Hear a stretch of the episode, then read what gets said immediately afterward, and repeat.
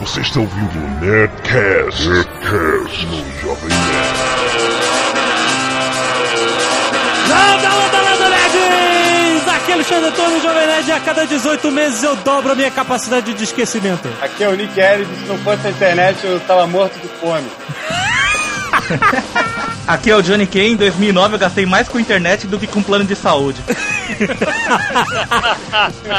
e aqui é Burrand, a Skynet existe. Aqui é a Zagal e nós temos aqui celebridades da internet. Sim, é verdade! Nick Ellis, que é o cara mais legal da internet. vocês podem pedir o que vocês quiserem que ele dá um jeito. Dá um jeito. Eu tento, eu tento. Johnny Kay, o rei do encurtamento. Ah, Pegou Japonês, né? o homem por trás do Migre.me, o Migre-me. Entre outros. Opa, Sim, mas ele é o maior encurtador de URL do Brasil. o décimo segundo do mundo, segundo. Olha só. Quando você recebe e-mail do Johnny Kane, em vez de ser enlarge alguma coisa, é. Encurte. né? Short. Em short.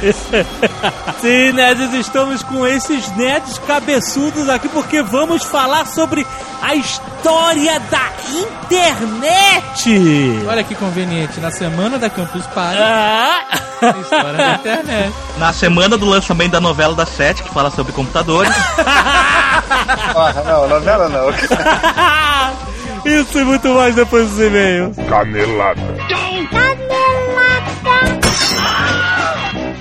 Atenção, nerds, vai começar a leitura de e-mails do Nerdcast ao vivo da Campus Party!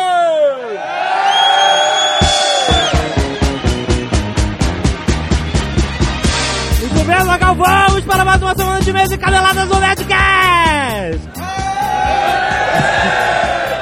Vamos. Hoje, diretamente da Campus Party, estamos gravando ao vivo, com o streaming ao vivo, com a galera em volta ao vivo, um calor do cacete aqui, mas tá mega boga, muito maneiro, cara. Não é? É! Recadinhos da semana, Zagal. O que temos aqui na Campus Party ao vivo de diferente? A gente vai fazer um quiz, Exatamente. um nerd quiz, Um Nerd Quiz. E, nós vamos sortear vamos sortear o quê? uma batalha do apocalipse, Olha só! dois pendrives de 4 GB Olha só! e Mas e duas aí? passagens aéreas cortesia. Olha só o que vamos fazer. Nós vamos fazer perguntas pertinentes ao Jovem Nerd, ao Nerdcast. E quem souber, e quem for mais rápido, e quem for com a cara, vai, E esse ano não vai ser o Nick Ellis. vai ter a chance de responder e se acertar vai ganhar o prêmio. Então, primeiro vai ser a Batalha do Apocalipse de Eduardo Spor. Pode dar um livro teu? Pode, claro. Vai autografar? Na hora. Na hora. Ih, É, é da sua cota, esse é da sua cota. Só pra você saber. Vamos lá. Peraí, eu, eu quero. Primeiro eu quero esquentar, se vocês estão ah, cientes do assunto. Como é que se fala escrotizar em navi? O palhaço ali. Ele tá treinando só. Tá bom, vocês sabem, né? Então vamos lá, vamos dificultar um pouco mais. No Nerdcast de Senhor dos Anéis, O Retorno do Rei, Hein? o Almôndega apareceu na leitura de e-mails e mandou uma pérola. Que é uma frase clássica dele. Qual foi essa pérola? Aê, ganhou! Fala no microfone! Fala no microfone de novo. Eu quero ser o homem que mais viveu na minha vida. Aê, muito bem! É uma batalha do apocalipse. E Eduardo Spor vai autografar. Pera aí, Eduardo Spor, por favor. Qual o seu nome, cara? Qual o seu nome, cara? Silvio, Silvio. Agora, Agora- vale o pendrive da Padtech. Que é quem na fornece a Party. tecnologia Aqui da Campus Party. pra internet. Certo. Então, 4 GB do pendrive, hein? Quem foi o primeiro dublador entrevistado no Nerdcast? Fala aí. Garcia Júnior. Errou! Errou! Fala. Nelson Machado. Nelson Machado! Qual Fala é seu nome? aí. Gustavo Bordoni. Gustavo ganhou o pendrive da Padtech com a caixinha. Muito bem, muito bem. Você não viu não. Aí, galera. Tem mais um pendrive. Qual foi o argumento que a Lotone, este que vos fala, usou repetidamente para convencer Samuel L. Jackson de dar um autógrafo. Tem valor, você. Please, please, please, please. Errou! Cadê? Cadê? Atrás. Fala, fala, fala. I love you. I love you, I love you, I love you! I love you, I love you, I love Aê! Qual o seu nome? Osmar. Osmar ganhou mais um pendrive da Padtech. Muito bem. Agora, a primeira passagem, Olha só, passagem da Azul. seja lá pra onde for, não sei quais são os destinos, Não, mas os destinos competentes da Azul. mas independente do destino, o avião é melhor que o da Gol. É, olha. Tu não pode falar isso, porra. Eu posso falar o que eu quiser. Qual é o Nerdcast mais baixado da história? Peraí, peraí, peraí. Aê! Muito bom! Quantos, quantos downloads? Ah, Não, tô brincando. Peraí, peraí. Qual é o seu nome? Patrícia. Patrícia ganhou passagem da Era da Azul. É ida e volta? É ida e volta, diz a Azul. Não é só ida, não. Seria muita sacanagem se fosse isso aí. só pro Acre que é ida, só. Isso, muito bem, muito bem. Agora o último prêmio da leitura de e-mails. Segundo, a tirinha de Leandro Caratiolo. Vocês faz- vão ter que levantar a mão. Quem gritar vai É, perder, porque não, o vai outro vai perder. ouvir. É que nem. Silvio Santos, É. show de calor, sabe? Exato. Te- Segundo a tirinha de Leandro Caratiolo sobre o Nerdcast Senhor dos Anéis, ó, é recente. Qual é a musiquinha que se deve cantar para chamar Tom Bombadinho? Uh, ali, ali, peraí, fala o seu nome primeiro. Tati. Tati, fale, Tati. Bombadil, bombadil, tô na p que pariu. Não, errou! Porra, qualquer Meio porra. empolgadaça. ali, ali, peraí, qual é o seu nome? Diga aí. Danilo. Danilo. Bombadil, bombadil. Já errou, já errou, já errou. Essa é difícil, vamos lá. Aí eu vou ficar com Quem a mais? Quem mais, sabe? Deixa o cara passar. Deixa o cara. Manda o microfone, né? Pé de alface com orvalho. Aham, Bombadil, bombadil. certo. Sai do caralho. Vai pra p que pariu. Vale ou não vale? Vale ou não vale? Vale, vale, valeu, valeu. É sai da casa do cara, mas valeu. Ganhou, va- valeu ele, vem correndo lá do fundo, cara. Valeu, galera, muito bom. Saiu todos os prêmios da leitura ao vivo do Nerdcast. Eduardo Expor, dia 6 de fevereiro, ah, sim. vai ter um evento com você. Pra galera de São Paulo, na Associação Cultural Telos, dia 6 de fevereiro, às 9h30 da manhã, vai ter um workshop de um dia inteiro sobre a jornada do herói, aquela coisa toda, campo e os arquétipos. E dia 6 de março, começa o curso no, no Rio de Janeiro, pra quem é do Rio. Olha só. Aí a gente pode botar o link pra galera que quiser se inscrever. Excelente, Tá? O beleza. curso é no Rio, workshop em São Paulo, um dia inteiro. Excelente. E amanhã, pra quem estão vendo esse Nerdcast na sexta, amanhã vai rolar a tarde de Sábado, né? autógrafo. Sábado, dia 31, fica muito mais fácil. 30, 30. Sábado, dia 30, fica muito mais fácil, nunca errei. Vai rolar a tarde de autógrafo de A Batalha do Apocalipse! No bar, Willy Willy, tem aí o. é Só clicar Informações no no post. post. É, e aí, vamos lá. Vocês já sabem de tudo, né? E que eles têm alguma coisa a dizer ou só tem aqui pra pagar de pirata? Quer dizer que eu já fiz o curso do Dudu Expor e eu recomendo muitíssimo. Acho que quem quiser escrever tem que fazer esse curso. Não pode perder essa chance. Alô, paulistas, não perca essa chance, dia 6 de fevereiro. Vamos fazer o workshop do Dudu e depois torcer pra ele fazer o curso aqui em São Paulo também. Aê, muito bem, Miguel. Detalhe do workshop é que é de grátis. É Ah, só um graça. quilo de alimento não quilo de perecível, alimento. sem ser açúcar e arroz, né?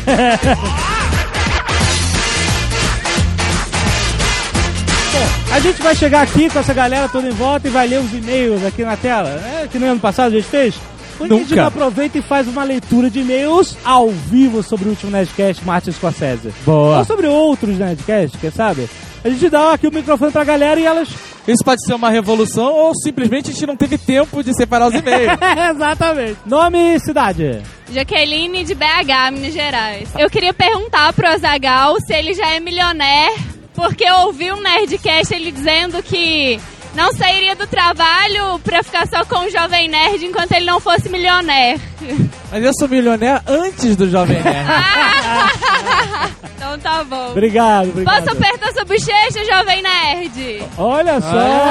Aê, Jovem Nerd. Falar nada. Próximo. pode, pode, pode. Vem aqui.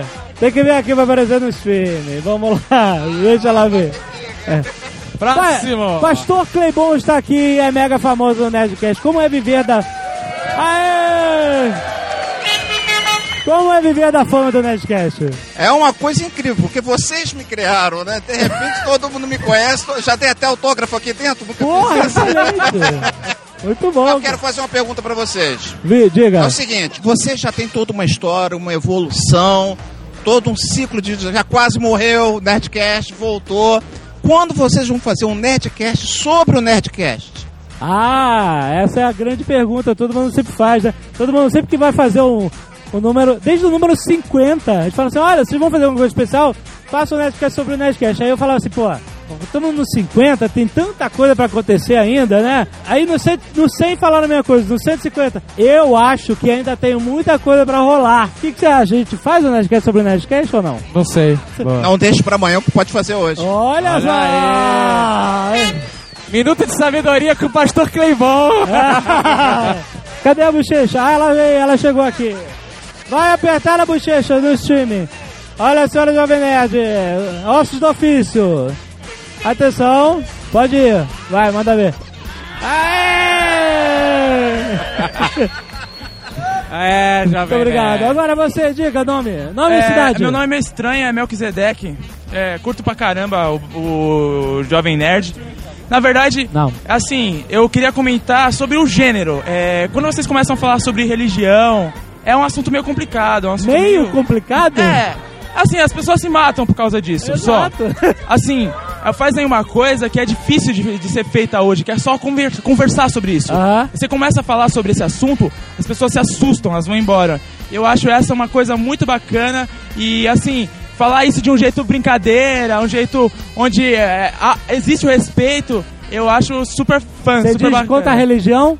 Não, não, não contra, mas Não, assim, sobre religião. sobre religião. Aham. É um assunto bacana. E vocês vão em assuntos iguais a esse, entram na história. Eu acho super massa mesmo. Eu gostaria que vocês continuassem a ter assuntos legais como esses.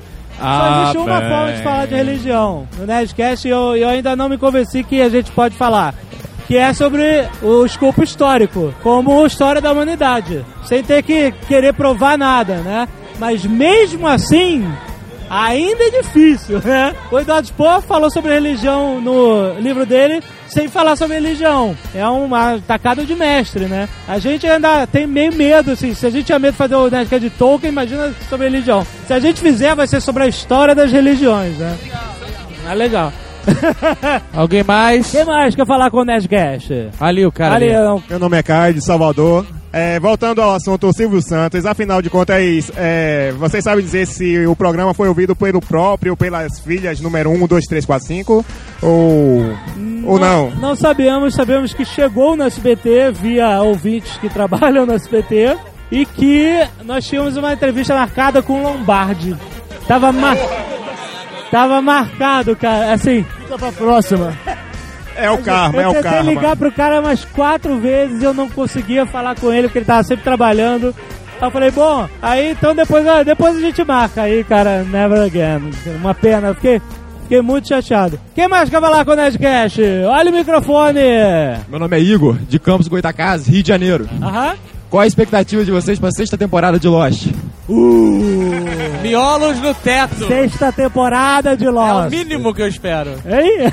Miolos no teto. Ah, sim, com certeza. Jacob, qual é a sua expectativa? Dor. Pain! A galera Thiago Andrade de Guarulhos.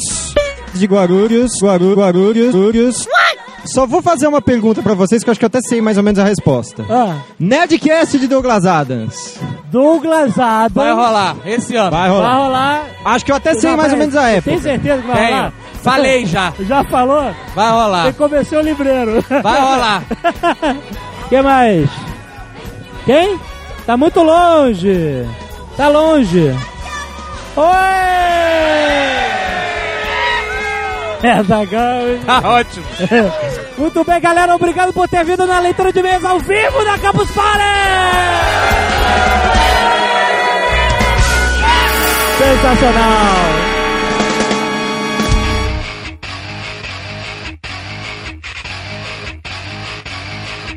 Devemos abordar a história da internet como lá, 1957, sistemas integrados, interface, multitask, essas coisas, ou vamos direto pro que interessa? Porra, eu acho até que a gente pode ir antes, mas o que interessa mesmo é, é o web, né, cara? Todo mundo sabe. O que temos antes? Moisés partiu do deserto? Caralho.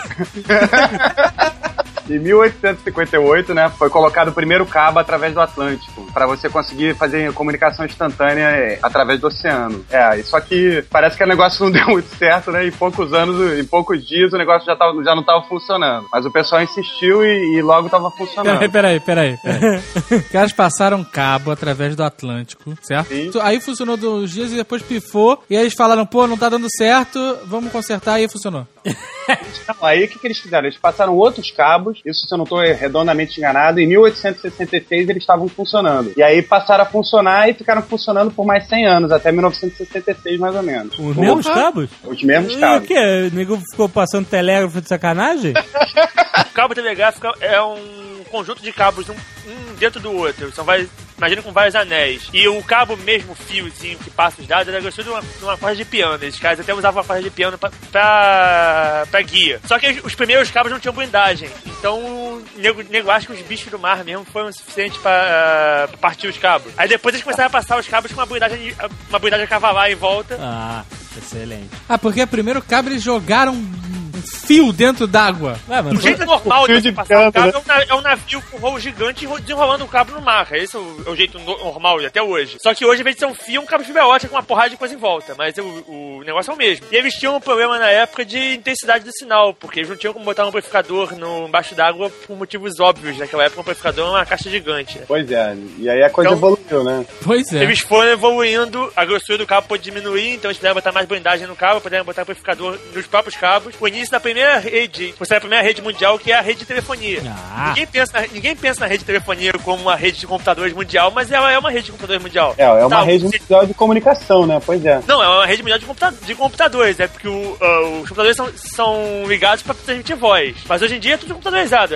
Aliás, hoje em dia não, desde os anos 50, 60, por aí. Mas nessa época aí, essa rede era congestionada pra cacete. Que eu lembro que pra fazer É. o interurbano era um inferno. É, porque nessa, nessa época, de 1800 e vaiada até mais, até os anos 50, 60, os cabos, os cabos atlânticos e o, o sistema nacional dos países eram meio separados, eles não eram ligados automaticamente entre eles. Os cabos atlânticos é- eram poucos, então o tráfego neles era tarifado com um preço absurdo. Precisava de um controle grande, então normalmente essas ligações eram feitas via telefonista. Isso, exato. Eu lembro do meu pai querendo ligar pra Espanha, e isso foi em, ah, não é, faz muito tempo, sei lá, em 80, Nos 1980. anos 80, né, era um inferno. E, Era e pra um conseguir fazer uma ligação, ele tinha que ligar, e falar com o telefonista e esperar o tempo que fosse pra dar linha lá. Quando eles transmitiam Telex, o Telex é uma parada muito simples. O Telex, na verdade, é uma onda e o cara vai interrompendo, passa o código Morse. Então é uma parada simples que dá pra fazer legal no cabo. Só que, como eles não tinham divisão, divisão boa de frequência, o conhecimento de tecnologia, de tecnologia deles era uma droga, você só podia usar o cabo numa direção. Quando um cara tava mandando, tava mandando, você tava recebendo, você não podia mandar e receber ao mesmo tempo. E só uma pessoa podia usar o cabo por vez. É. Então o cabo é muito mal utilizado. Aí que surgiu o câmbio. Câmbio desligo. Ah, não, todo, todos os, os métodos de transmissão normal, simplex, como é, como é conhecido, tem uma, uma palavra código pro, pro que é, agora eu, eu calei a boca e você fala. e quando o cara fala Roger That, o que, que significa Roger That? Roger That significa Roger That é entendido. ok. É, ok. Por que Roger? Ah, Roger- o, o fato de ser Roger é, é, é, uma, gíria, é uma gíria americana de caminhoneiro. Tem uma, Cara, uma- se tem alguém que sabe isso, é você, Blue. Uma vez nós fomos pra casa do Eduardo Spor em Itaipava em dois carros. O Lohrenz tem lá seus equipamentos todos e tinha dois rádios, né? Ah, é demais. E aí cada carro levou um rádio e a gente ia se comunicando com os rádios. Muito maneiro, Foi a viagem mais divertida, cara. Era rádio qual rádio? Era um rádio amador? Eu, eu sou rádio amador, mas eu não levei o, apa- o aparelho de rádio amador, não. Antes alguém ouça isso e queira me processar, a gente tava brincando com o radinho legalizado. tava com o toque na Motorola, não tava com o meu rádio amador. Era um rádiozinho que vende aí nas lojas, tem selinho da Anatel e tudo mais. Cara, foi a viagem mais divertida. Foi foda porque, primeiro, a gente tinha um carro Nasgu. Tem Como é nada a é ver com rádio isso. Não, mas é maneiro porque o- assim a gente teve que levar alguns colchões pra viagem. Então a gente botou o colchão na caçamba de uma picapezinha que eu tinha e Aham. passou aqueles plásticos pretos de lixo pra proteger de poeira, chuva, não sei o que lá. Só que, sei lá, a 100, 120 por hora, o plástico de lixo foi destruído em segundos, sabe?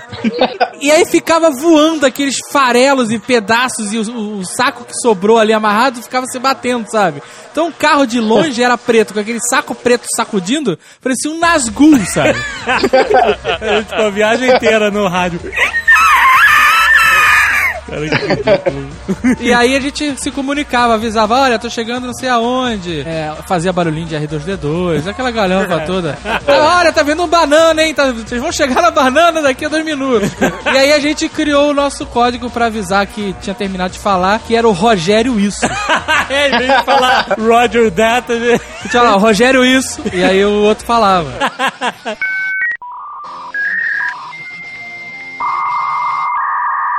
A gente viveu o mundo sem internet.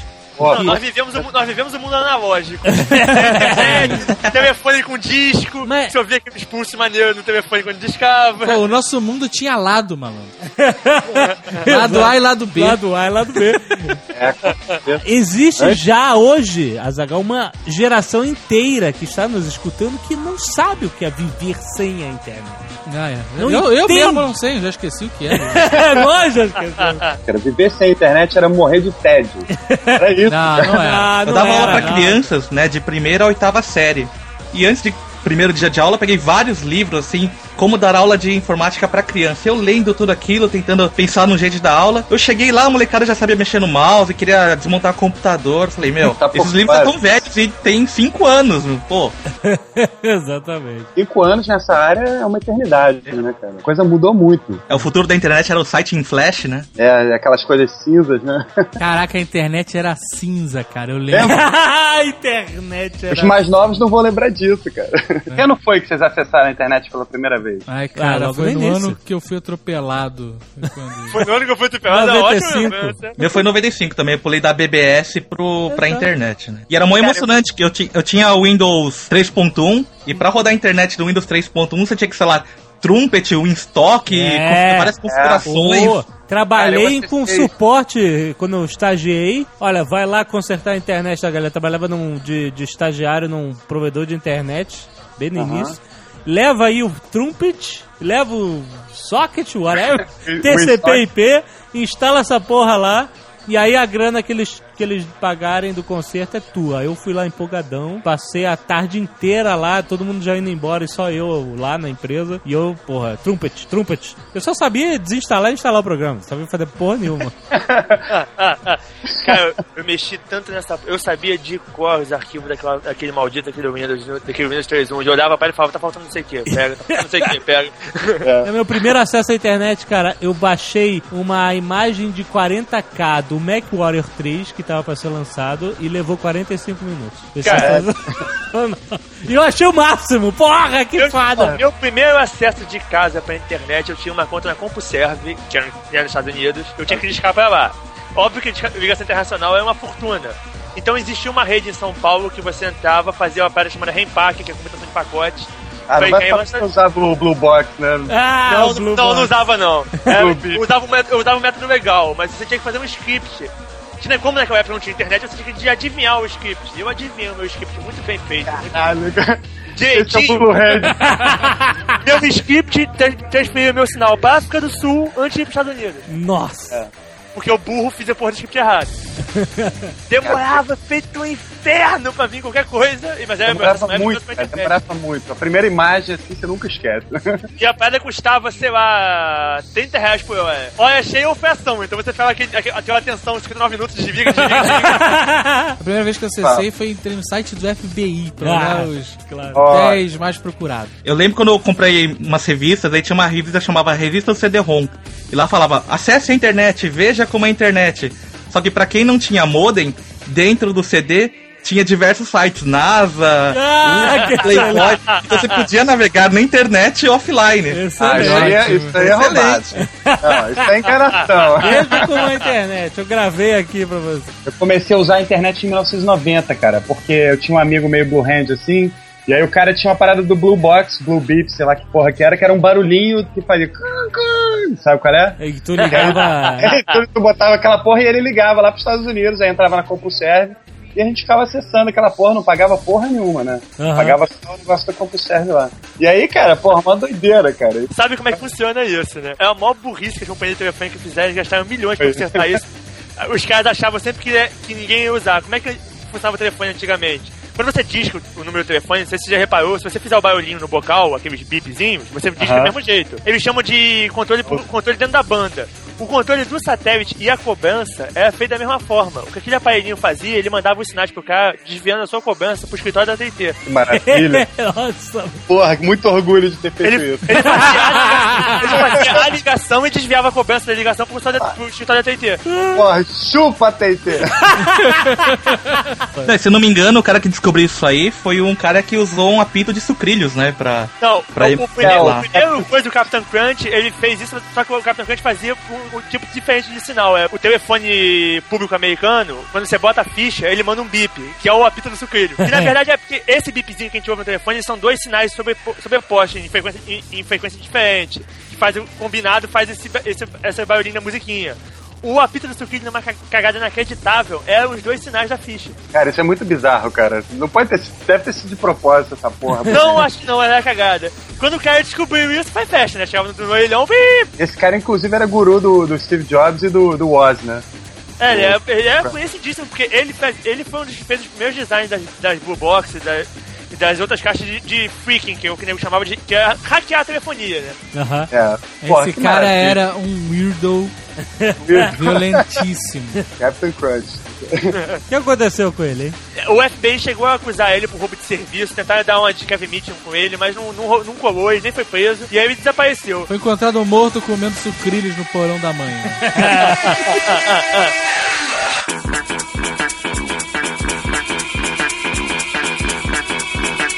Quando teve as, as duas guerras mundiais, os militares sacaram que comunicação era essencial para os forças de guerra. Pois e depois, do, fi- depois do final das guerras, eles começaram a, bolar sistemas de comunicação. Ao mesmo tempo, eles começaram a perceber que como interligar os computadores deles também é, fazia parte das forças de guerra e também é essencial. É, porque eu imagino se você tem uma, uma rede e aí você derruba um nódulo e você acaba com a comunicação. Isso não podia acontecer. Na verdade, as bases americanas são todas muito espalhadas no, território, exa- exatamente para evitar ataques. Só que aí eles precisavam de um, método eficiente de comunicação para os computadores. E eles começaram a bolar é, alguns protocolos de rede. Tiveram várias experiências de rede, várias redezinhas menores. Essa mais famosa foi a ordem da DARPA para fazer a rede de virou ARPANET, É, que é a parece- de defesa. Parece que uma das coisas também que motivou o Eisenhower a, a- a investir na ARPA foi o Sputnik, né? Que os russos lançaram. Exatamente. Deixou todo mundo muito grilado, né? Saiu em 1957, que é uma data crucial para tudo né? que aconteceu no mundo depois das telecomunicações. Já existiam várias redes nessa época, mas as redes, as redes pertenciam a, a, a empresas Redes privadas, né? É, e na verdade a rede é um conceito é um conceito diferente do que a gente considera como rede hoje em dia. Tipo, a maior rede dessa época, e foi a maior rede por muitos anos, é a rede da Subway, Airlines. E a rede da Subway é um computador e vários terminais. Todas aquelas caixinhas do aeroporto são terminais, mas é considerado como uma rede de computadores e, e na época na internet é a maior rede. Então é um computadorzão, um servidorzão e um É, monte vários, de é, terminais burros. é, dois servidores antes e o resto do terminal burro. É. Não é tão burros assim, é um mé- médio burros. Você tem que entender que o início da internet, a ideia deles era fazer o seguinte: é, eu tô numa base aqui na Califórnia e você tá numa base em Los Angeles. Eu, do meu terminal, na rede da base da Califórnia, poder acessar o programa de terminal da máquina de Los Angeles e trabalhar como se eu tivesse um terminal na, na máquina de Los Angeles. Aham. Mas a ideia é basicamente funcionar como terminais remotos. É como se fossem redes de terminal. Não é uma ideia, essa ideia que a gente tem hoje em dia de pegar arquivos e, e ver página. Isso nem, nem passava pela cabeça dos caras. Peraí, peraí, mas eu tô confuso. O Dan Brown falou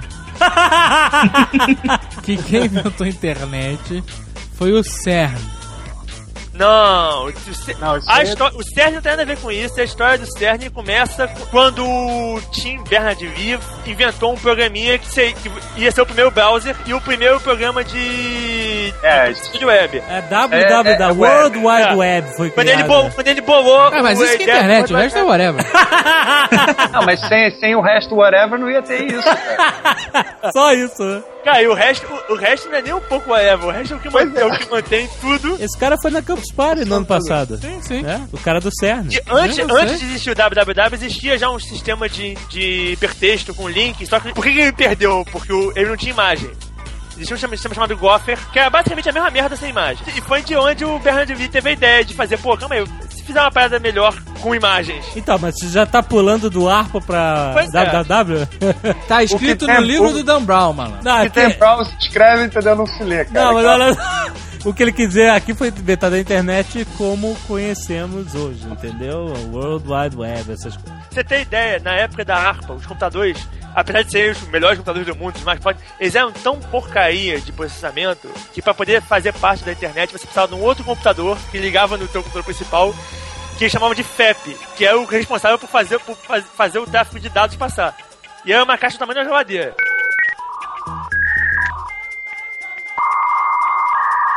Mas então, como é que isso foi torma- tomando forma até chegar o que nós conhecemos? Primeiro começou com uma rede de, de mainframes das faculdades e das principais bases. Depois eles foram autorizando outras faculdades a entrar na rede. Com o aumento da capacidade, da capacidade dos chips e tudo, eles puderam se livrar de ter que usar um, ser obrigados a usar um FEP, puderam usar redes, é, roteadores cada vez menores e mais, mais baratos. E no momento o governo americano resolveu autorizar qualquer rede que quisesse a participar da internet. A internet foi muito importante nas universidades porque ele evitava com que muitas pesquisas fossem duplicadas, né? Não perdesse tempo investindo dinheiro em pesquisas que já estavam sendo realizadas em outros lugares, né? Então a internet para as universidades foi muito boa para evitar esse conteúdo duplicado e também para troca de informações entre os pesquisadores, né? Que antigamente era que telefone, né? É, não, e a troca, a troca de informação ficou uma parada praticamente instantânea.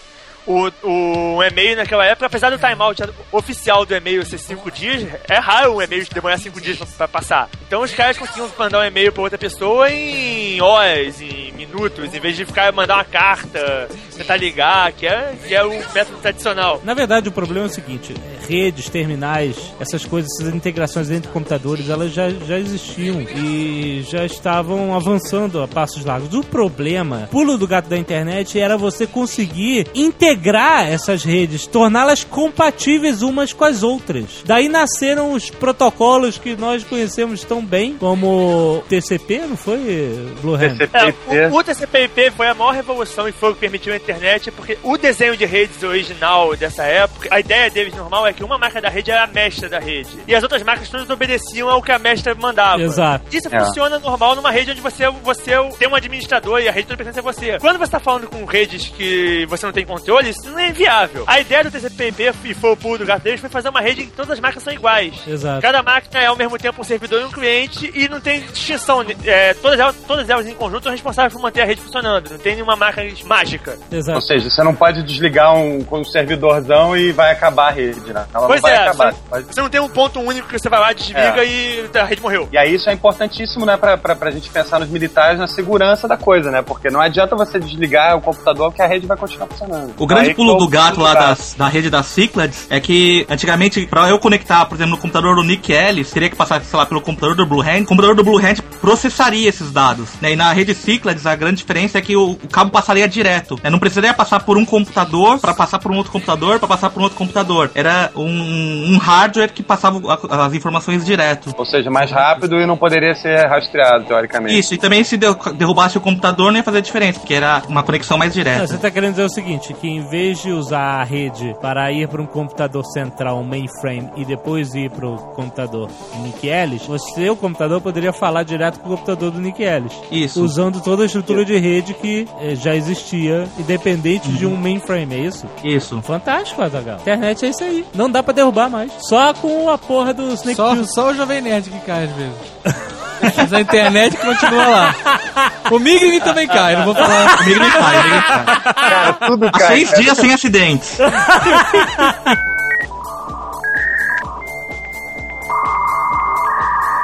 Você tem que entender a revolução da internet é o seguinte: quando criaram o rádio, até ter 50 milhões de ouvintes de rádio, levou 38 anos, certo? Do ponto zero a 50 milhões de ouvintes. A TV, para ter 50 milhões de audiência, levou 13 anos. E a internet levou 4. Então, a forma acelerada com que as coisas acontecem hoje em dia É muito impressionante. é impressionante. Se você levar, você tem que levar em conta a tal Lady Moore, que não é a, A nossa Lady Murphy. não é Murphy, É a esposa do Murphy. a Lady Moore é, é do Gordon Moore, que é o cofundador da Intel, que ele dizia que de, a velocidade de potência dos circuitos integrados microprocessadores e chips de memória do- duplica a cada 18 meses, Na certo? verdade, isso, é- isso é um coach de- é, feito depois. O coach original dele, que é o que o nego diz que ainda vale, é que em 18 meses a quantidade de transistores dobra no, no circuito. Ah, sim, mas já Ah, é? foi atualizado, né? Pra, É. uma forma mais moderna de entender como é que funciona. Eu gosto do Blue Hand que o Jovem Nerd passa dias fazendo a pesquisa e o cara. Ué, Cospe mas uma é a área dele, caralho. Afunda, né, cara, no primeiro instante. Não, mas esse negócio que o Jovem Nerd falou é tão bom que eu uso na minha palestra, cara. Porque isso é muito impressionante, cara. O tempo que as coisas levavam e hoje em dia, né, como é que a coisa é dinâmica, cara. Isso é muito interessante. Quer dizer que o computador que você comprou agora, novinho, foda, Já é uma merda. já é uma merda. Porque daqui a um ano e meio, o computador foda vai ser o dobro dele. É que nem carro, tu tira da concessionária, vale menos 30%. É que nem celular, meu. Você compra um hoje, assim que você sai da loja, tá ultrapassado. Ah, é, ne- nenhuma, nenhuma Ah, não sei empresa. iPhone que demora um ano, né? Acho que... Isso, isso é um consolo pro consumidor, né? Por, durante pelo menos um ano. É, o produto dele vai você ser atual. né, vai ter um negócio top, né? Vamos entender o início da web e quando falamos de web nós temos que falar sobre busca. Porque a coisa mais importante de ter um milhão de dados na internet disponíveis é você poder achá-los. Exato. O é? cara que criou a primeira ferramenta de busca devia ser um cara que vivia uma agonia extrema, né? Porque é como é que eu vou merda? achar isso, né, cara? Como é que eu vou achar isso? A internet começou muito com aqueles newsgroups, né? Que era uma. Era um embrião de um fórum, não é verdade? Você botava uma mensagem embaixo da outra. O, esque- é, o esquema do Newsgroup é, o, como é, é um fórum, só que você podia acessar via e-mail ou com programas especiais. Aham. E na verdade aqueles fóruns, tudo que a gente, que a gente acessava de, de BBS. Aham, que você baixava pacote Rio, de mensagem, né? É. É uma, é uma parada daquele tipo e algumas BBS aqui do, aqui do Rio, pelo menos, tinham até acesso ao Newsgroup. Aham. Então o que acontece? Na Universidade de Stanford, tinha lá dois caras, o Jerry Young e o David Philo, fundadores do Yahoo, já vou adiantar, mas eles programavam e criaram um sistema para indexar os dados esportivos do time de basquetebol da, da faculdade. Mas eram aqueles crânios e tal. Crânios. Século passado. Não, não, não, não. É. Caxias, Caxias. Antes do- desses caras coisar, a internet é basicamente texto e a É. internet é e-mail. É e-mail e acesso à máquina remota. Isso é a internet. Aham. Foi inventada uma ferramenta chamada Gopher, que é uma ferramenta web sem, sem, sem imagem. Que não ficou muito famosa e ficou por isso mesmo. E aí o, o Tim Berners-Lee do CERN resolveu criar um Gopher com imagem. A ideia dele original era poder botar documentos científicos com foto, figura e, mais, e dados relacionados, tudo numa página só. E você poder fazer links entre os documentos. Tipo, esse cara tá vendo o documento e fala, ah, esse documento aqui cita o documento do fulaninho, não sei o que. Você clica no link e aí já abre o, o outro documento, em vez de você ter que ir lá procurar o outro documento. Isso. E ele fez isso e a- as pessoas foram vendo essa ideia de página dele, foram mudando pra uma coisa menos científica. E foram começando a surgir páginas de, de coisas que não tinham nada a ver com, com página científica. Páginas de faculdade, páginas de time, com histórico de time, com esse tipo de coisa. Foi mais ou menos numa época que foi autorizada redes comerciais né, a fazerem parte da internet. Então, as é, empresas é, começando a ver isso e foram começando a criar suas próprias páginas. Tinha a página da IBM, tinha a página da Symbolics, página do, do Meet, que não era nada de científica, era a página do Meet mesmo falando da faculdade. E Só que não, exi- não existia nenhum diretório central disso. Então, você, se você não soubesse a URL de uma página, você não tinha como chegar lá. Não tinha, é impossível. Ou alguém te dizia o- a senha mágica que é, ó, a página maneira do Meet, você vai lá, é meet barra, meet.edu barra não sei o que, ou sei lá. Exato. Essa aí era quente, cara. e aí a ideia desses caras foi fazer um jeito de, de você conseguir achar alguma coisa. O Jerry Young começou a indexar as páginas na munheca. Ele, ele cadastrava, ele tinha ah, a página do Meet aqui, a página da IBM aqui. Ah, essa é a página da IBM. E aí ele criou o site chamado Jerry's Guide to the World Wide Web. Isso em 94. O que acontece? As pessoas acessavam e eram por mega sucesso, porque a página dele já era um índice de várias outras páginas, entendeu? A ideia dele foi fazer uma página amarelas, né? Exato, né? Exatamente. O que acontece? Eles receberam um investidor anjo da Sequoia Capital. E aí eles receberam um investimento lá de 2 milhões de dólares para transformar isso num negócio, né? E eles, mas ele- nem eles sabiam como iam transformar no negócio, eles só sabiam indexar a página, né? E aí nasceu o Yahoo, que foi uma das primeiras, eh, aliás, a grande primeira ferramenta de busca, se eu não me engano. Na época do Yahoo já tinha umas outras menores, a Infosic, mais uma outra, mas é, o Yahoo foi, mais Licos famoso. também, né? Alta Vista. É, pô, não, o Alta Vista foi bem depois. O, o Alta Vista foi criado pra, pra digital pra tirar onda. Ah, tá. Mas então o que acontece? O esquema do Yahoo era assim: você entrava lá, você cadastrava o seu site ou um é. site, fazia uma descrição, eles faziam uma moderação e pum, e botava no banco de dados e você procurava os seus sites assim. Os outros, o, o coisa, foi, eles começaram a, usar um programa que que se denominaram Spider depois. Que é basicamente um programinha que ele pega, uma- ele pega um domínio, vai no domínio e começa a catar, a catar página eh, de web naquele domínio. Aí- E aí ele indexa aquelas páginas que ele achou. Esse era Que é o sistema, esse era o sistema da Excite, que era a grande concorrente do Yahoo. A Yahoo que teve a grande sacada de começar a colocar banner de publicidade. Porque eles falavam assim, porra, se muita gente acessa esse site em busca de outros sites, talvez aqui seja um bom lugar para colocar um anúncio. Aliás, os investidores queriam que eles, eles tinham que, né, trazer dinheiro para o negócio de alguma forma. Os caras estavam investindo nisso. Eles tinham até medo, assim, será que isso não vai fazer com que as pessoas fiquem, né, revoltadas conosco, nos chamando de Ah, mercenários? vamos chamar de qualquer maneira. Vendidos. Vendidos, por que vocês não trabalham de graça, essas coisas? Não, eu acho que eles deviam ter um problema que eu vou falar qual é, cara. E Como eles eram um diretório, né? Eles indicavam as coisas em categorias. Então já devia ter gente falando, pô, esses caras estão ganhando pra indicar esse site. É, aqui." exato. É. Mas aí o que acontece? Eles inseriram publicidade em banner e, e deu certo, as pessoas continuaram vindo, os acessos crescendo e os negócios funcionando. E a Yahoo se tornou uma mega, uma mega corporação, existe até hoje. Eu trabalho pro Yahoo, inclusive. a Excite tinha um sistema diferente que era esse negócio de procurar sites, né? Ela indexava É. mais independente do que você depender dos seres humanos para Esse Excite não era pornô? Busca pornô? Não, não era. Não, não era, pô. outra, outra site. Calma, calma. A gente tem que prestar tributo ao Ted Nelson, né? Que foi o cara que criou o projeto Xanadu. Eu juro que eu não vou mais falar de velharia, mas foi o cara que, que inventou o termo hipertexto, né? Sem o qual nada disso seria possível, né? O Yahoo e a Excite começaram a brigar por serviços. Então, quem vai oferecer mais serviços aos seus usuários? Aí começaram a oferecer e-mail, personalização da página, tereréu. Que... E aí o que aconteceu nessa época, isso era 95, 96, os sites de busca ofereciam tanta parafernália que a porra da busca ficou em segundo plano. Você lembra Mas de como calma é que aí, era? você, você, você pulou a, a, a Digital entrando pra destruir os, os outros sites de busca com o Alta Vista. É, o Alta Vista Digital entrou assim, a Digital tinha uma máquina que era o, o cão da época, que é, é um... Eu não lembro o nome, o nome do servidor que eles davam agora, mas rodava aquele chip, da, aquele chip Alpha da Digital, que é o chip mais rápido da época. O Alpha 500 é de 93. O Pentium 3 é de 2000. O Alpha 500 não é mais rápido que o Pentium 3. Ah. Isso aí a gente tá falando de 95, né, Burren? É, final de 95, início de 96. E a Digital tinha máquinas que podiam rodar até com 16 ou 20 e poucos é, alfa. E eles resolveram fazer uma demonstração do poder deles. Eles fizeram um site de pesquisa usando o crawler, que é essas ferramentas que procuram por, por site, e fazem um banco de dados gigante e você podia fazer pesquisa nele. E lançaram o Alta Vista. Eles contrataram um cara que tinha um trabalho de, tinha um trabalho de faculdade a respeito de uma, de uma de, de procurar bancos e fazer para automatizada. Botaram ele com uma máquina na frente e falaram, "Ó, se diverte aí.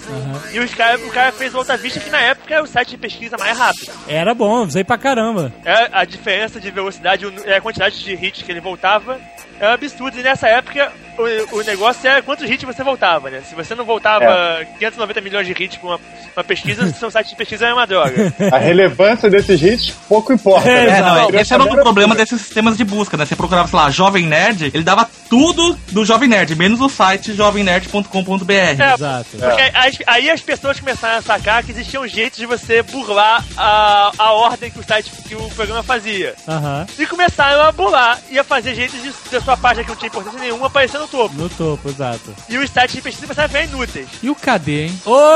Cadê? Cadê foi a tentativa brasileira de fazer o Yahoo? Cadê um dinheiro? Isso aí foi bem depois. Não, mas- É, foi lá em 2000, né?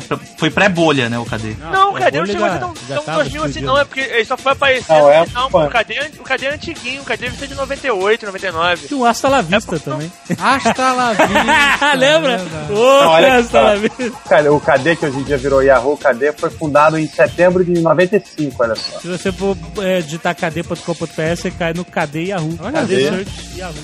Cadê Yahoo? Não, Yahoo, né? cadê? Cadê Yahoo, o Yahoo? cadê? Cadê o Yahoo?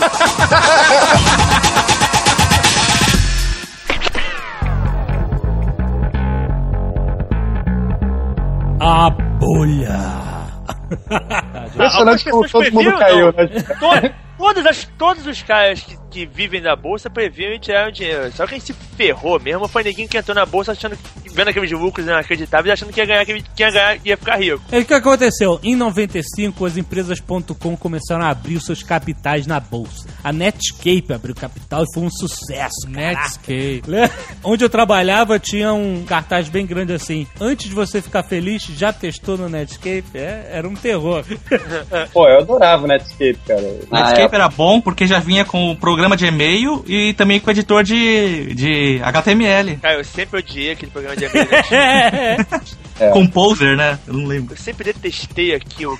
Em 96, Yahoo abriu capital, Excite abriu capital na bolsa. Todo mundo tava empolgado. Em 97 foi a vez da Amazon, que dizem que foi um grande estopim pra bolha a Amazon. A Amazon foi criada numa garagem, mas é do Jeff Bezos. O Jeff Bezos era um cara que trabalhava no mercado financeiro, era um cara todo certinho, engravatado, business plan pra isso, pesquisa de mercado pra aquilo. E ele criou a Amazon. A empresa cresceu muito. Em dois anos de empresa, ela já estava abrindo capital na bolsa. É uma coisa absurda você criar uma empresa daqui a dois anos, tá com capital na bolsa de valores, cara. É, não, aí- mas na época era meio assim, né? As coisas estavam acontecendo dessa forma. E- Esse é o ritmo da época. Você falou em internet, já. Ah, é o futuro, vai vender. Vai, vai- Mas ninguém tinha uma ideia de como ganhar dinheiro com a internet. Ah, Cara, mas- eu, eu vou vou dar minha experiência pessoal. Eu trabalhava num lugar chamado. Era, tinha um site chamado GovWorks. E você ia poder fiscalizar o governo lá e não sei o que lá. E os caras vieram pro, pra América Latina com muita grana lá dos Estados Unidos. Inclusive tem um, um documentário, o Blue Hand deve saber qual é, que fala sobre o, o- a bolha estourando, que mostra o escritório desse GovWorks lá em Nova York. E aí eu trabalhava nessa porra, cara. Então eu via aquela merda estourando lá de dentro. Aham. E, pô, você via lá dentro era muito gasto, entendeu? Sem menor Claro. cabimento, cara. Vai dar merda, capitão, né? Tava claro que ia dar merda. Todo mundo que tava vendo aquilo tava sacando que a porra ia estourar. Fala. É isso que eu ia falar. Tem, tem dois problemas que eu vejo na bolha.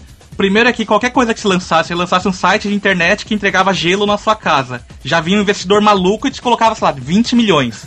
Isso já era um o negócio que não ia dar tá- certo, eles colocavam dinheiro. É. E outro também que o cara pegava esses 20 milhões e gastava 10 milhões comprando cadeiras para funcionários dele. Exato. Mais 5 É, milhões pra comprar é- é pista de tanto- É, é tanto Ó. dinheiro tão fácil que os caras simplesmente os caras piravam. Nunca vi nem mil reais na minha frente. Agora eu vou abrir um, um site de entrega de comida de cachorro em casa, o pets.com, porque eu fiz essa ideia brilhante, que é uma, é uma grande novidade, e o nego me ofereceu 15 milhões, eu acho, uma parada assim. 15 milhões? Você me ideia brilhante de entregar comida de cachorro em casa? Óbvio que eu vou fazer meu site e vou ficar milionário entregando comida.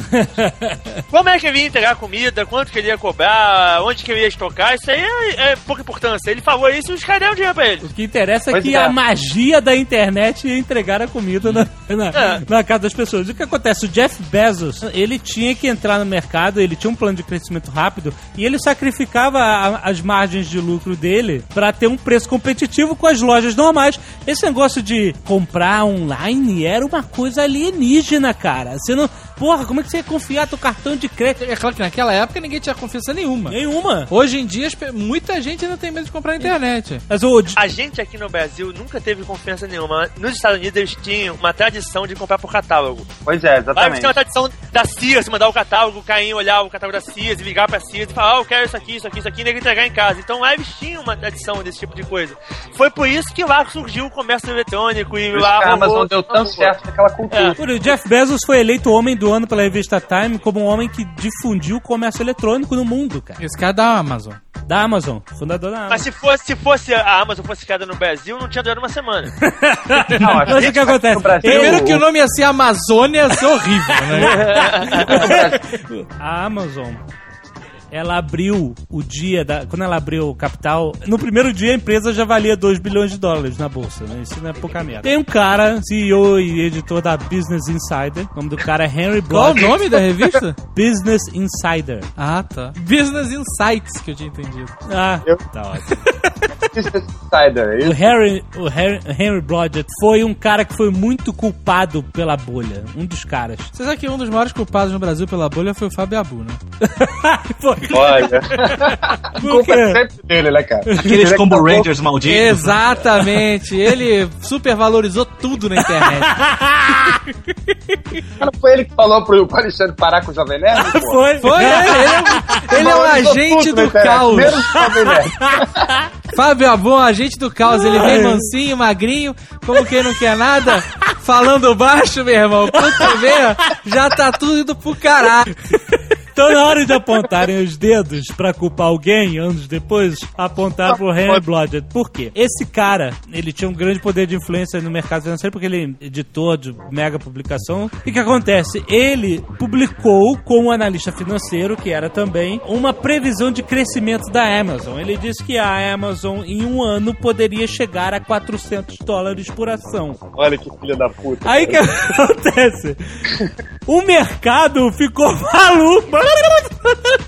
Porra, Filho da agora puta nunca, que né? solta informação dessa, ele faz chegar a 400 dólares. Em um mês chegou. É claro. Em um mês. Ele achava que em um ano, ele publicou dizendo daqui a um ano vai valer 400. Em um mês, a porra da Amazon disparou 128%. Você sabe o que é uma ação de uma empresa disparar 128% em um mês? Porra. Tem noção do que é isso, cara? É, corrida do ouro, né, cara? Aí o que acontece? Quando viram essa explosão da Amazon, todo mundo se contagiou pela euforia, pelo frenesi. Vamos procurar qualquer merda pra gente investir, né? Exato, cara. Vamos procurar aquelas que não valem nada porque elas vão super valorizar. Elas- Exato, É. o que acontece? De 1995 até 98, não mais de 30 empresas abriram capital por ano. Ponto com. Em 99, depois dessa maluquice da Amazon, mais de 250 empresas abriram capital. Qualquer uma. Qualquer É. porra. Disquesfirra.com. Abrir a Tava lá na bolsa. Digitaldrops.com. Migre-me. Eu queria investir no Migre, ele que não aceitou, porra. Olha aí, Ash. Tu tem que ouvir o Nick Ash, o, o Johnny Kay. Pai dele, ó, não vou falar nada. Eu sei, grande Jorge. Não é? Opa. Eu quero de um dia ter lá Nerd 3, comprar ações do Nerd 3.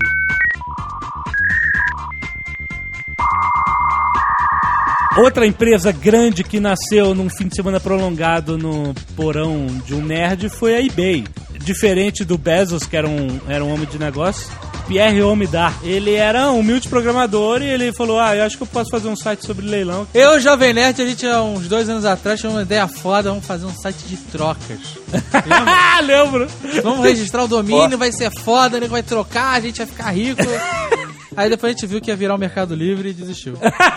eu, troca por dinheiro? Exato. Eu posso falar com você por fora do Mercado Livre? Exato. Aí tem censurado pelo Mercado Livre. Aí o que acontece? Ou, cara, tem uns que são mais criativos no Mercado Livre e colocam assim: dois, estou interessado, três, em comprar o seu, quatro. É, exato. o telefone. É, exatamente. É, sacanagem. Não, e é engraçado que ninguém pega o link do nome do cara e dá uma gulgada, que sempre aparece na loja do cara. Não tá nem fazendo no Mercado Livre. O eBay, que no início era só um site de pessoas vendendo tranqueiras, cara, colecionáveis. Eles falaram que 92%, sei lá, da- do, do fluxo deles de vendas eram de tranqueiras, era boneco Capitão América dentro da, da embalagem, era essas merdas. E aí o que acontece? Eu- ninguém achava que essa porra ia dar alguma coisa. E com a bolha, o eBay abriu o capital a 18 reais por ação e no fim do dia chegou a 50. 53,50. Ó! Eu tenho um trauma do eBay foda. Por quê? Porque eu precisava comprar um telefone PABX. Ah. E aí eu fui pedir ajuda pro Randy, ele me deu as dicas e eu tomei um calote do australiano foda. 120 dólares, nunca Porra. mais vi. Caraca, que Porra, merda. Que prejuízo. Peguei, peguei trauma. O prejuízo não foi meu, foi do motel que eu trabalhava, mas. mas eu peguei trauma foda do eBay, cara. Sabia que o eBay era pra se chamar EcoBay? Eco? É, é pra se chamar EcoBay, só que aí eu- esse EcoBay, na verdade, era uma, era uma empresa de uma mineradora de ouro. E aí ele não conseguiu registrar o EcoBay.com, ele registrou o eBay. Olha só, cara. Oh. Com que acidente feliz, né, cara? Mas lá pra 99, o eBay já valia 21 bilhões de dólares na bolsa. Aí estava a porra da bolha. Como é que uma empresa vale 21 bilhões se ela não consegue gerar nem um décimo disso? A Amazon tinha vendas anuais no valor de 1,6 bilhão de dólares. E ela valia 37 bilhões. É, uma Como é que loucura. pode? E quem compra? E não dava lucro, porque esse dinheiro o cara era zero a zero. É, mas a Amazon nunca deu lucro, até O hoje. mais impressionante é você pegar os analistas financeiros todos que estavam vendo esses dados e tava todo mundo meio que cego, né, pela aquela loucura. É, é- é corrida do ouro mesmo, todo mundo queria, entendeu? Garantir o seu. e- Como o Johnny Ken falou, o, o problema da ostentação não era só nos valores, nos supervalores das empresas, das ações, era na ostentação das próprias empresas dentro de si, fazendo reformas, comprando escritórios, pagando um milhão de dólares pra uma empresa fazer um site que vendia 100 dólares por dia, sabe? De, de- de- É claro, porque É, eu. dinheiro, Não. dinheiro fácil. É, na- Exato, na cabeça do cara, pô, a minha empresa vale 40 milhões. É, Eu não posso ter um escritóriozinho forreca aqui na, na Claro. sala de estar. Eu tenho que alugar o andar inteiro. Eu não posso andar de carro, pô. De gastava copo. demais, cara, achando que tava tudo numa boa, sabe? E foi tudo. Tem até um episódio no Simpsons sacaneia isso, quando ele faz um, um projeto lá pra um desenho de web e o cara pega aí umas ações da empresa, aí tem um rolo de papel higiênico, some de ações. E aí no final eles terminam com a empresa falida e o cara arrancando os fios de cobre da parede pra vender. Porque isso é realidade, foi o que aconteceu, cara. Não logo no final de, do, de 99, 2000, cara, foi tudo pro cacete. Deu Black Friday, teve uma sexta-feira negra em que Não, Black Friday é tudo Foi? desconto, cara. não, não, eles chamam de sexta-feira negra assim, Black Friday do, do, do mercado financeiro. Parece que até o Henry Blodgett, cara, tinha investido 700 mil dólares em, em empresas de tecnologia. Ah, puta Também merda. se fudeu. Também se fudeu. E depois apontaram o dedo pra ele porque ele falava em e-mails pessoais pra amigos opiniões sobre empresas que ele era um cara informado. Ou né? seja, fraude, né? Pô, pois é. E aí- Ele usava informações privilegiadas, né? É, então todo mundo apontou o dedo pra ele, dele ser um cara, um agitador, né?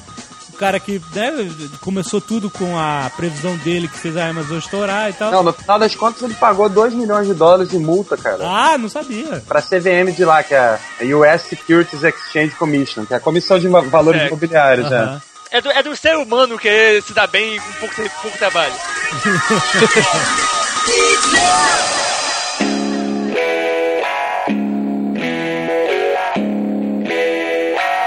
engraçado porque até então tinha bolha, tinha tudo, mas a internet, pro usuário leigo em si, pelo menos aqui no Brasil, ela era muito whatever, né, cara? É, era aqueles sitezinhos chechelentos, né, cara? Que, ó, tirando os que eu fazia, os que eu fazia eram bons pra caralho. claro. Mas tu não usava GIF animada, não. Cara, eu usei, cara, no. Eu logo mudei Tu botava- pra Flash. Tu botava filmes, músicazinha em mídia no fundo do site também, que você entrava e começava a tocar? Pode me acusar de tudo, cara, menos disso, entendeu? Mas você botar aquele gifzinho do cara, do, do operáriozinho, estamos em construção, assim, cavando? Não, eu tinha um gifzinho, eu tinha um gifzinho animado que eu botava aqui no último frame, ficava 500 segundos, então demorava até animar de novo, não enchia o saco de ninguém. Cara, é o pior do que o ícone estamos em construção era o ícone este site está sempre em construção. É. Era, mas era uma forma de dizer que era beta, né? O Google simpli- simplificou e disse que tudo que Mas ele era uma é beta. doideira, porque você não tinha utilidade. Tirando esses mega sites Amazon, o Yahoo era maravilhoso, um grande indexador de nada. Porque não, Não, tinha, Yahoo- não tinha Não, utilidade. tinha muita coisa. Não, não Podia- tinha. Nessa época você já podia fazer. Ah, cara, nessa época você podia fazer compra. Antes de existir Yahoo, já fazia compra na internet. Tinha todos os sites lá fora de NASA, essas coisas. Ah, lá fora, eu tô falando aqui do Brasil. Não, mas, eu ia- ah, mas o Google não começou no Brasil, pô. Não, eu sei que não, mas eu tô usando a nossa experiência pessoal. O primeiro Bom, site, assim, brasileiro que começou uma interatividade, assim, entre... é, não era só você consumindo informação, era você acessando informação, era meio que o, o chat do UOL, que você participava e as outras pessoas interagiam com você, né? Então, era uma ferramenta que não era só você ficar lendo, você ficava compartilhando informações, ou fofocando. Todo mundo tinha internet pra ficar no Mir. É, mas é. Né? Era basicamente isso. Mas o, o grande tchan da internet no início era, o- era o chat, né? Você É. conversar com outras pessoas e imaginar que elas eram perfeitas. Vou combinar que até hoje ainda bate um bolão, né, o chat. É, exatamente. Chat? Era maior problema, chat. Não, mas peraí. Tu, tu acessa que chat, ô Nikiane? Não, mas eu tô falando de não, mas eu tô falando. eu tô falando de G-Talk, entendeu? De porra, de. de... Não, não. Twitter. Tá eu vou falar uma coisa. Chat era um problema, porque você ficava. Twitter não é chat, cara. Você ficava meia hora chavecando a menina no, no chat. Olha do- aí, do- Johnny Cage! Naquela dúvida, mas é mulher ou é homem? Você, você não sabe a máxima do IRC? Toda mulher é homem, todo garotinho de 14 anos é um agente da FBI. tem, não tem mulher no IRC. Aí você chegava e falava, "Ma- de- tem- você tem uma foto na internet? A pessoa nunca tinha, porque ela não tinha onde subir fotos na internet. O nerd gordo barbudo não queria te mandar a foto dele gordo barbudo. Aí ele fazia com um amigo meu que tava no site pornô, pegava uma gostosa e mandava a foto da gostosa. Cara, que amigo era esse? a- Que amigo é esse? Pelo amor de Deus. aí, cara. É a, divers- a diversão de, de vários dos meus amigos, eu também já fiz muito isso. É ficar de papo com esses idiotas na, na internet, rindo da, da cara, coitado, tava achando que tava, tava a garotinha. Caraca, que revelação. E quando eu trabalhava na sala de informática, era muito legal que eu sentava na última fileira. Então eu via que todo mundo tava fazendo. Aí eu via que alguém tava no chat e não podia, né? Eu olhava o nick do cara, Ah, voltava ia pra minha mesa, aí eu entrava com a loira gostosa USP. aí o cara ficava assustado, meu, a menina tá aqui por perto. Sala 37. É, É, cara, é, é mole ensinar esse guy perto de vocês, cara. Olha a sacanagem que vocês fazem. Porra, você olha a mágoa. Nick Ellis falou com muita lona gostosa da USP. hein? Não, cara, falava que agora gostava da PUC. Era o Blue Red.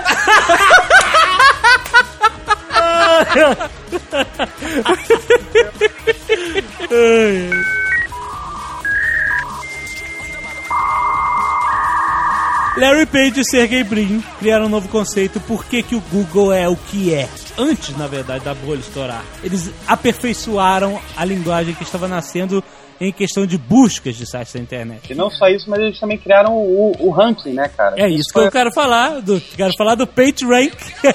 Essa que é a grande evolução do Google, grande diferença dele para todos os outros sites de busca na época. Se não me engano, é o trabalho de doutorado, a época de um deles. Exatamente. Porque o PageRank, na verdade, funciona assim. Eles acreditavam que um link era igual a uma recomendação, ou seja, você está no seu site e você linkou o outro site, ou seja, estou recomendando Assinando embaixo. assinando embaixo. Ó, esse site aqui é legal. Vai lá. Dessa forma, eles acreditavam, ele- eles classificaram o link como um voto de confiança. Portanto, quanto mais links um site tinha indexados pelo sistema do Google, mais, mais ele era recomendado. não, quanto mais Mais relevante ele era. Mais relevante, sim. Exatamente. Tá aí a tal da relevância, que todo mundo quer entender o que que é. Tá aí. Exato, né? E aí o que acontece? Mas não é só o número de links que você tem que vão definir a sua relevância. Mas não é, é, você tá falando não é o link que você tem, é o quantas pessoas linkam pra você. Linkam pessoas você, linkam pra exatamente.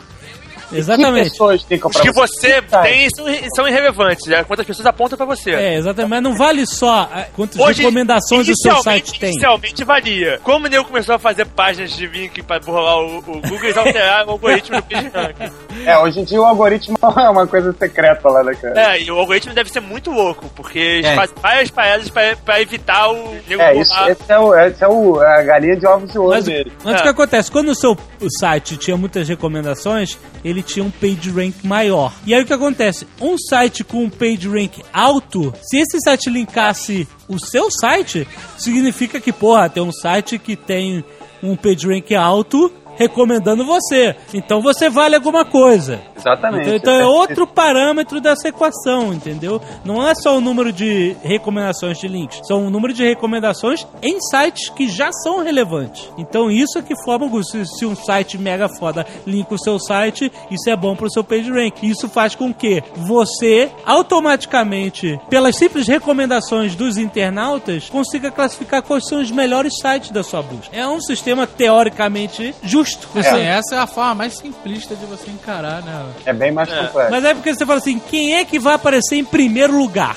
Como é que eu vou definir? Vai ser o cara que vai me dar mais dinheiro? Vai ser o cara que vai começar com letra alfabética? Então o, o site que começa com Z vai se fuder? Não, qual é a melhor, qual é a forma mais justa de colocar em primeiro lugar, na primeira página do site? Os sites mais relevantes que o próprio povo acessando decidiu que era, entendeu? Exatamente. Então esse é, esse é todo o conceito do Google, o que revolucionou a busca na internet. E quando eles começaram, cara, era uma coisa muito curiosa, porque era um, era um bando de computadores espalhado lá na, na, na Universidade de Stanford, né? E aí eles, eles andavam pela, pela, pela faculdade, pela universidade, procurando computadores que estavam abandonados. Aí tinham lá, pegavam, juntavam lá, entendeu, no Google, naquela parada que na verdade na época se chamava é, SDLP, que é Stanford Digital Library Project. Aham. Inclusive a Excite teve a chance de comprar o Google por um milhão de dólares.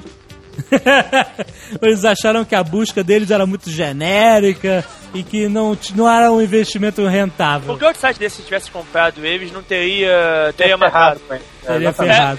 Porque o, o problema, o- todo o negócio deles foi que eles tiveram uma ideia diferente de como fazer a pesquisa. Se esses outros sites tivessem entendido o, o princípio deles, tinham copiado. Eles não copiaram, eles acharam que aquela ideia diferente do Google não, não- não era diferente boa. Só era diferente. Quando foi percebido que era diferente boa, já não tava mais copiado. Então, Mas que- na, na- naquela época, se, se a site tivesse comprado, se o, o Yahoo tivesse comprado, tinham matado a ideia e tinha ficado por isso mesmo. Não ter transformado eles num Google. Exatamente. E, o- e o Larry Page e o Sergey Brin, eles sabiam que tinha uma coisa boa nas mãos e eles começaram a procurar investimento. Um professor deles levou eles até uma reunião com o cara da Sun Microsystems e tal. Eles explicaram o Google, o cara da Sun levantou, falou assim, só um minutinho, foi no carro, pegou um talão de cheque e escreveu 100 milhões de dólares e falou, toma. Cara, que maluco deixa o talão de cheque no carro. Ele investiu direto 100 milhões sem saber o que, que ia dar. E nem eles sabiam como é que eles iam ganhar dinheiro. Como é que eu vou ganhar dinheiro com essa porra? Porque o Google, ele entrou querendo ser justamente o oposto de todo mundo, que era mega bagunçado. Olha só. Ele, eu quero ser clean. Vai tomar no todo mundo. Que essa porra de nego ficar botando um milhão aí sem saber o que, que vai dar, tá começando a me dar nos nervos foda. Jovem cara- Nerd tem até caminho. Por que, que não botam 100 milha aqui? já tá tudo planejado. Ó, se colocar 100, mil, 100 milhões pra vocês aí, se quiser dar- dar 10, mil, 10 milhões pro Migram, tá bom, tá? Não tem Aí, problema mas também. tranquilo. Porra, tem que sobrar alguns milhões aí pro Blue Hand pra mim também, cara. Com certeza. Eu, eu tô, um milhão só, eu já fico feliz, eu sou um cara econômico. Mas então, como eles queriam fugir da publicidade em banners, essas coisas que já estavam. Esse medo da bolha, essa coisa. Não sei. É, é, a filosofia dele. diferenciado do Yahoo e, também tem a ver com, com o grande espírito do Google, que é o Don't Be Evil, né, cara? Ah, exatamente.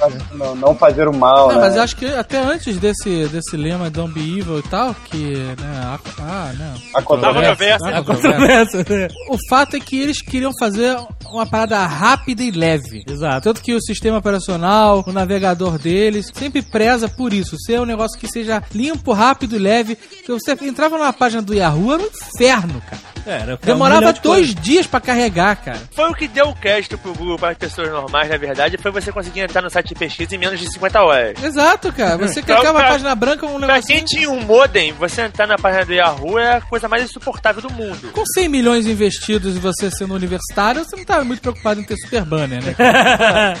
Mas aí eles precisavam achar uma ideia. E aí eles foram numa empresa chamada Ideal Labs, que é uma empresa que cria soluções. Qualquer coisa. E se reuniram com um cara chamado Bill Gross. E aí o que, que eles conversaram juntos? Mais um pulo do gato comercial deles. Chegaram à conclusão que quando uma pessoa busca por uma palavra, muitas vezes ela está declarando uma intenção de compra. Então você quer comprar um carro, você vai lá no Google, digita carro, digita Chevrolet, digita GM, whatever. Significa pro sistema, opa, esse cara pode estar querendo comprar um carro. Isso que ele digita vale dinheiro, cara. Isso é uma palavra-chave para intenção de compra. Como é que a gente vai capitalizar isso? Vendendo palavras-chave. Ou seja, publicidade relevante. Se um cara está procurando um carro para comprar, eu vou pegar a, a procura, a busca dele, vou botar no meu banco de dados. Opa, ele está procurando por carro. Olha aqui o anúncio de carros da tua cara. Tá! Isso é muito, mas muito eficiente. Muito mais do que um banner qualquer no, numa busca qualquer, entendeu? Com certeza. Eu, procu- eu procurando por cachorros e tem um banner sobre férias no Caribe. A ideia de vender as palavras-chave eh, veio da Ideal Labs e aí o que aconteceu? Diz que o Google não retornou mais a se reunir com a Ideal Labs e alguns meses depois lançou o AdWords. O Don't Be Evil fica questionável porque eles copiaram a porra da ideia do, do Bill Gross, que entrou com um processo nos peitos do Google. Nada que nenhuma empresa não tenha feito na história da tecnologia. Exato. E o que acontece? O Bill Gross processou e aí eles acabaram chegando num acordo fora dos tribunais, deram uma grana pro Bill Gross, ele ficou feliz e caso encerrado. Edward, sucesso.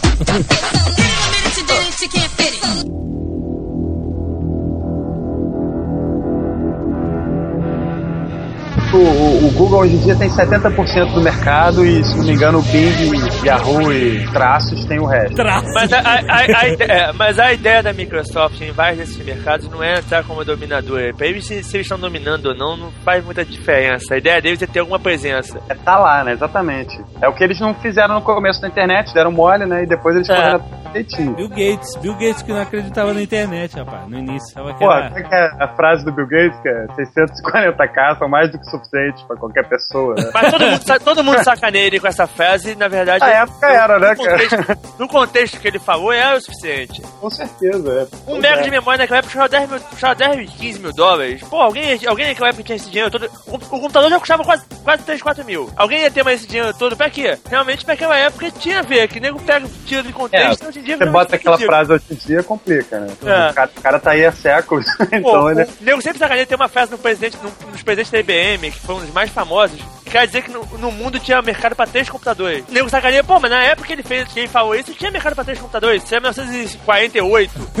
Pois é, não, não dá pra pegar essa frase e botar hoje, né? Exatamente. Mas eu acho interessante também a gente falar do, do- de outras, outras formas de você acessar a internet, né, que tem hoje em dia. É, hoje em dia a internet, o mais impressionante da internet é ela estar saindo do computador, né, cara? Saindo da mesa. Exatamente, que isso que vai revolucionar mais uma vez o nosso dia a dia, o nosso cotidiano. É, na verdade já tá revolucionando, né? O- até dois anos atrás, sei lá, menos até, você, pra acessar a internet, tinha que estar sentado em frente a um monitor, logado. Monitor daqueles enormes, né? né, gigante. CTR. Sempre maiores pra trás do que pros lados e pra cima, né? Porque encostado à parede fazendo aquela mancha preta com o tempo. Exato. Sabe por que da mancha preta, né? Por quê? Velocidade estática. Ai, tá vendo? É uma merda. Toda TV tem uma. Em casa tinha essa mancha preta com essa porra. E aí, se você quisesse ser um cara mobile, você tinha que ter um Jovem Nerd em casa, por exemplo, e ligar pra ele e falar: Jovem Nerd, vem isso pra mim, por favor. a gente fez muito isso. Porque o Jovem Nerd Ah, é. nunca sai de casa, então ele era a minha Chloe. Talvez ele me ligou de um quiz, cara. Isso, louco, bêbado. Aí, Jovem Nerd, vem aí pra mim. Um quiz. Já fizeram, já fizeram isso muito comigo. Comprava um uísque depois. Porra, você é enciclopédia humana, você tem mais é que ter feito isso com você. né?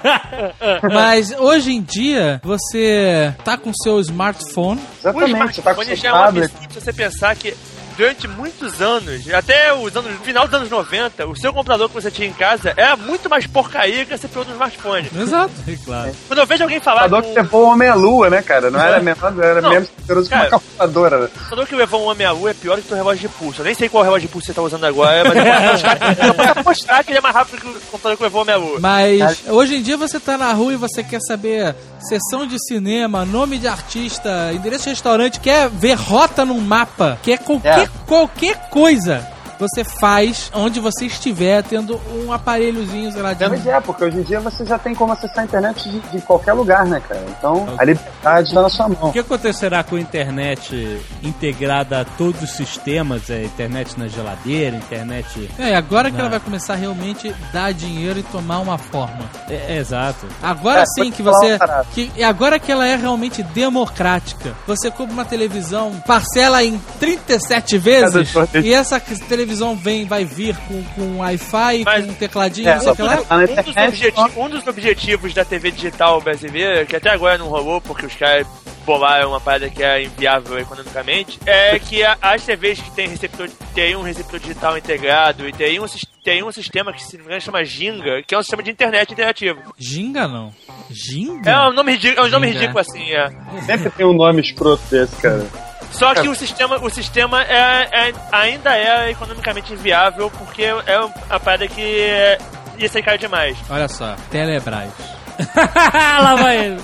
Não, é porque, é porque nego, nego bolou um sistema maneiro. O sistema não é ruim, não. Só que o problema é que você tem que bolar um sistema maneiro que seja viável. né? Não, sim, mas a Telebrás vai dar internet de graça pro Brasil inteiro. Lá vai ele. E aí o povo todo vai poder acessar a internet. Mas o que a gente tá falando é, é isso. Agora, com uma televisão, com internet e tudo que é aparelho, geladeira, micro-ondas, tablets a dar com pau. Exatamente. Não é só mais smartphone, é tudo. Então né? agora todo mundo realmente vai poder ter a internet. tudo. E aí sim é que a parada vai ser revolucionária, porque aí vai estar todo mundo realmente conectado. E não só quem tem um smartphone, ou não só quem tá sentado em frente ao computador. E isso é que vai ser a diferença, cara, porque antes, cara, eu lembro quando eu tinha computador e tava na faculdade, estava com o senhor K. Pra acessar a internet eu levava, sei lá, 15 minutos. Chegava em casa, ligava o computador. Já começava seu erro, já começava o seu erro aí. Ah, mas. Ligar o computador. Depois Mexia o mouse. Esperava o computador ligar, tinha que conectar na internet, demorava. O grande gargalo aqui no Brasil que eu vejo é o preço da banda larga pela internet. É, o grande falei, gargalo no Brasil, como sempre, É o é, preço, é que nego quer ganhar 500% de lucro em todas as atividades sem É. ter trabalho. O problema do Brasil, e a gente tá sempre atrás por causa disso, é que tudo aqui é mais caro, é mais demorado, é mais. É porque se não tem 500% de lucro, ninguém quer fazer. Com certeza, com certeza. E se o governo não bota dinheiro, se o governo não bota dinheiro de imposto para a título de incentivo, nenhum empresário tá afim de fazer porque ele prefere ganhar dinheiro de um jeito fácil.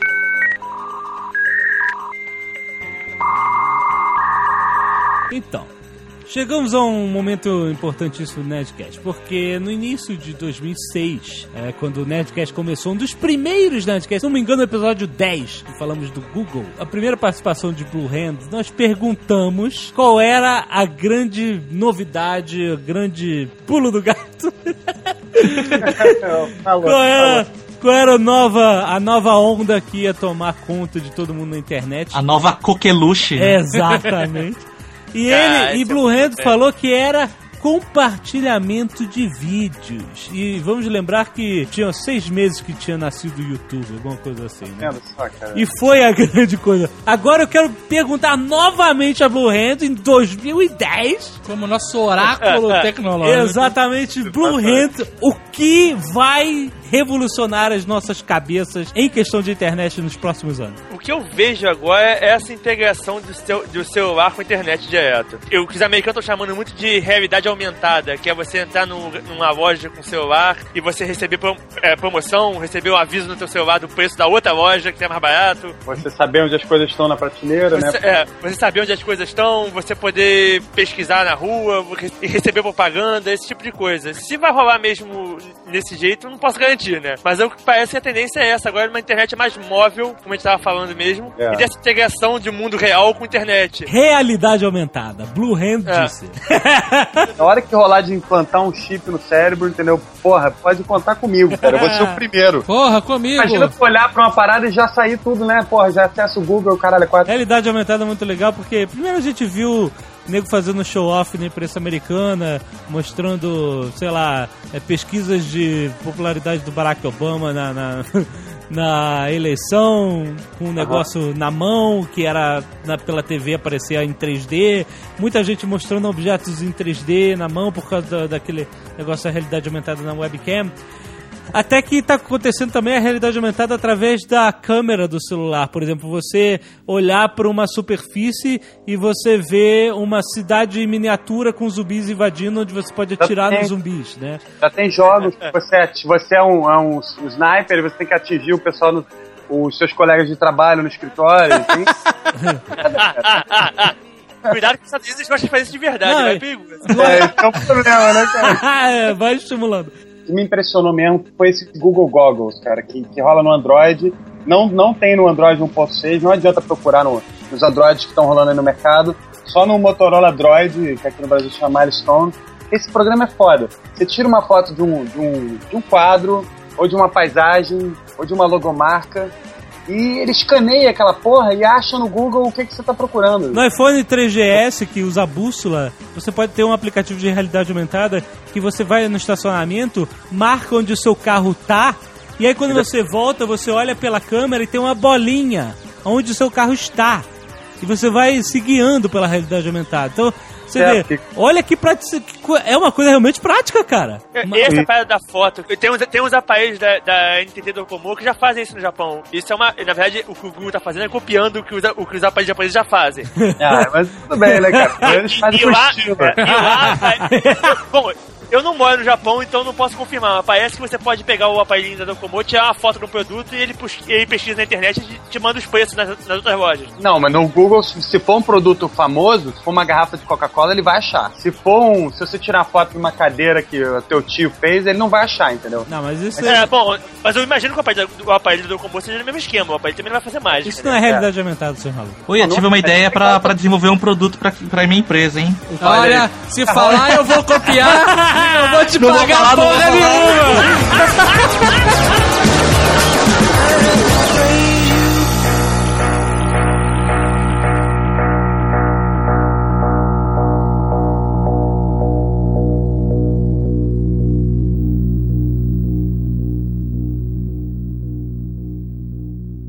Agora eu quero saber o seguinte: quantas vezes a gente falou pulo do gato nesse Nerdcast, cara? Muitas vezes, cara. Fudeu, cara. Tudo era eu não, falei, eu não falei nenhuma. Fala agora então, né? Só pra não ficar. Eu não falei pulo do gato em momento algum. Eu falei umas 10 vezes, pô. Eu também. Me processo, então. Eu vou abrir o site pulodogato.com. Deve Deve ter, deve ter já.